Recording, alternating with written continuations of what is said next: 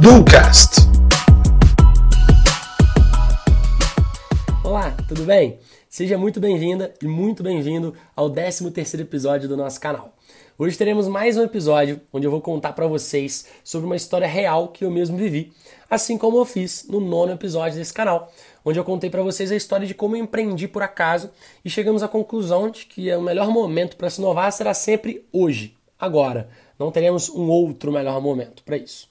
E para comprovar essa ideia, eu vou contar uma história que provavelmente vocês vão se identificar. A ideia é mostrar o quanto que o ser humano passa boa parte da vida esperando que o melhor momento ainda estará por vir. E tudo começou quando eu tinha 3 anos de idade e minha mãe me colocou na escola. Eu entrei no maternal 1.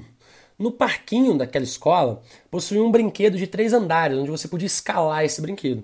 Porém, quem estava no maternal 1 só podia subir até o primeiro andar desse brinquedo.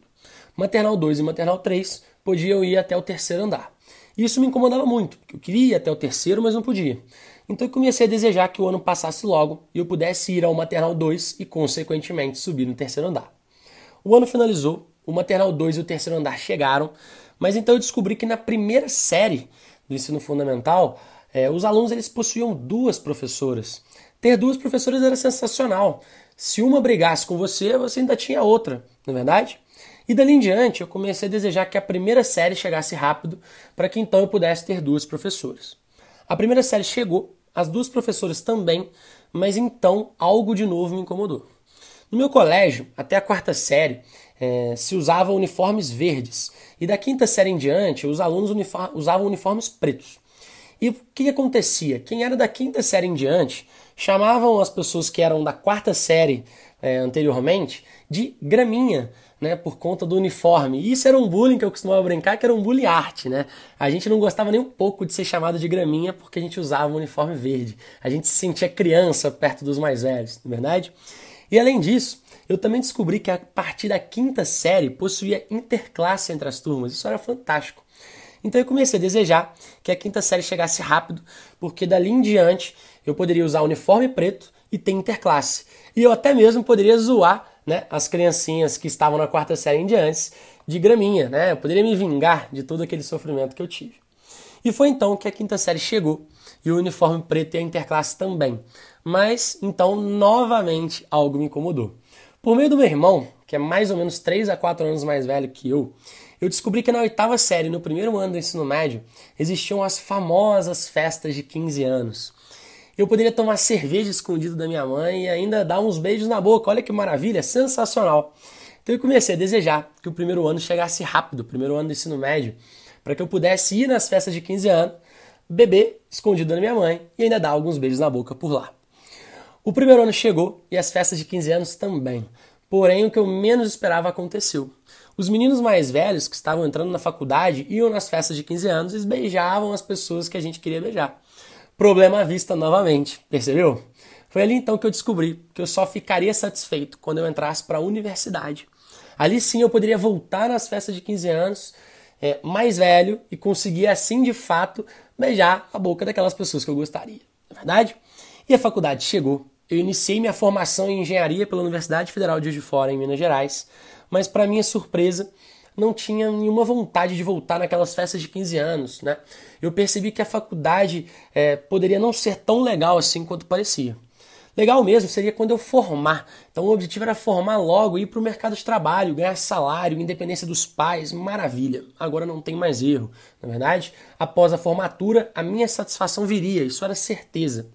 Pessoal, só um parênteses nessa minha história, que eu acredito que muitos de vocês já devem estar se identificando bastante.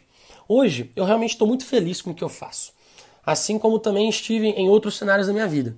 Mas eu não posso negar que pensamentos como aqueles que eu contei é, não passavam pela minha cabeça alguns anos atrás. E o pior é que essa história ainda continua. Afinal, qual é o grande sonho da grande maioria dos trabalhadores? Aposentar. Porque quando aposentar, tudo vai ser melhor na sua vida, não é verdade? E quando a maioria dos trabalhadores aposentam, o que, que acontece na maioria dos casos? Saudade da infância ou saudade do seu trabalho. Dá vontade até de voltar tudo de novo. Ficar parado e aposentado pode não ser tão legal assim. Essa história representa nada mais nada menos do que o famoso tripé de tempo, dinheiro e energia. Quando jovens, a gente tem mais tempo e energia, mas não temos muito dinheiro. No meio da vida, a gente tem mais dinheiro e energia, mas não temos muito tempo. E no final da vida, a gente tem mais tempo e dinheiro, mas não temos muita energia. O problema é que a gente sempre foca no fator que não temos. Já percebeu isso? E um ponto importante, eu não estou falando que necessariamente a gente tem ou não tem dinheiro, estou comparando isso com os outros dois fatores. Então eu acredito que por todos os podcasts que vocês já devem ter percebido, eu não sou muito fã de questões motivacionais. E eu tenho uma pegada bem mais pragmática e de execução. Porém, de vez em quando é interessante a gente pensar pela ótica da motivação, que é justamente o que essa história traz, né, de forma geral. Então, o grande ponto é: a felicidade ela não vai vir num próximo momento. Ela provavelmente está aqui e está agora. E a gente só vai perceber quando a gente perder. É a questão de só dar valor quando a perda ocorre.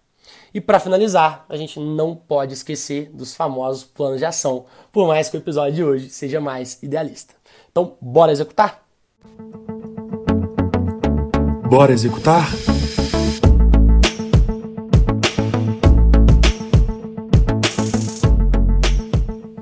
E por hoje, pessoal, a gente vai ter um único simples plano de ação, ok? Por conta da grande história que eu tive que contar. Então, o plano de ação vai ser basicamente o seguinte: eu vou pedir para você pensar sobre o que você faz hoje. E quais são as verdadeiras vantagens de fazer o que você faz hoje? Vantagens bem pragmáticas mesmo, ok? E o que, que você pode aproveitar que só essa idade, esse lugar, essa posição, essas pessoas, esse emprego ao seu lado podem te fornecer. Então eu queria que você pensasse a respeito disso, listasse isso em uma folha de papel e começasse a analisar o quanto você está dando valor a isso ou não. E caso não tenha, aproveita essa oportunidade. Aproveitar oportunidades nas oportunidades, com certeza, é uma ação estratégica. E principalmente execução diária. Não adianta anotar no papel e não mudar o hábito, não mudar a rotina, ok? Então deixo isso para vocês e novamente, bora executar. Um grande abraço.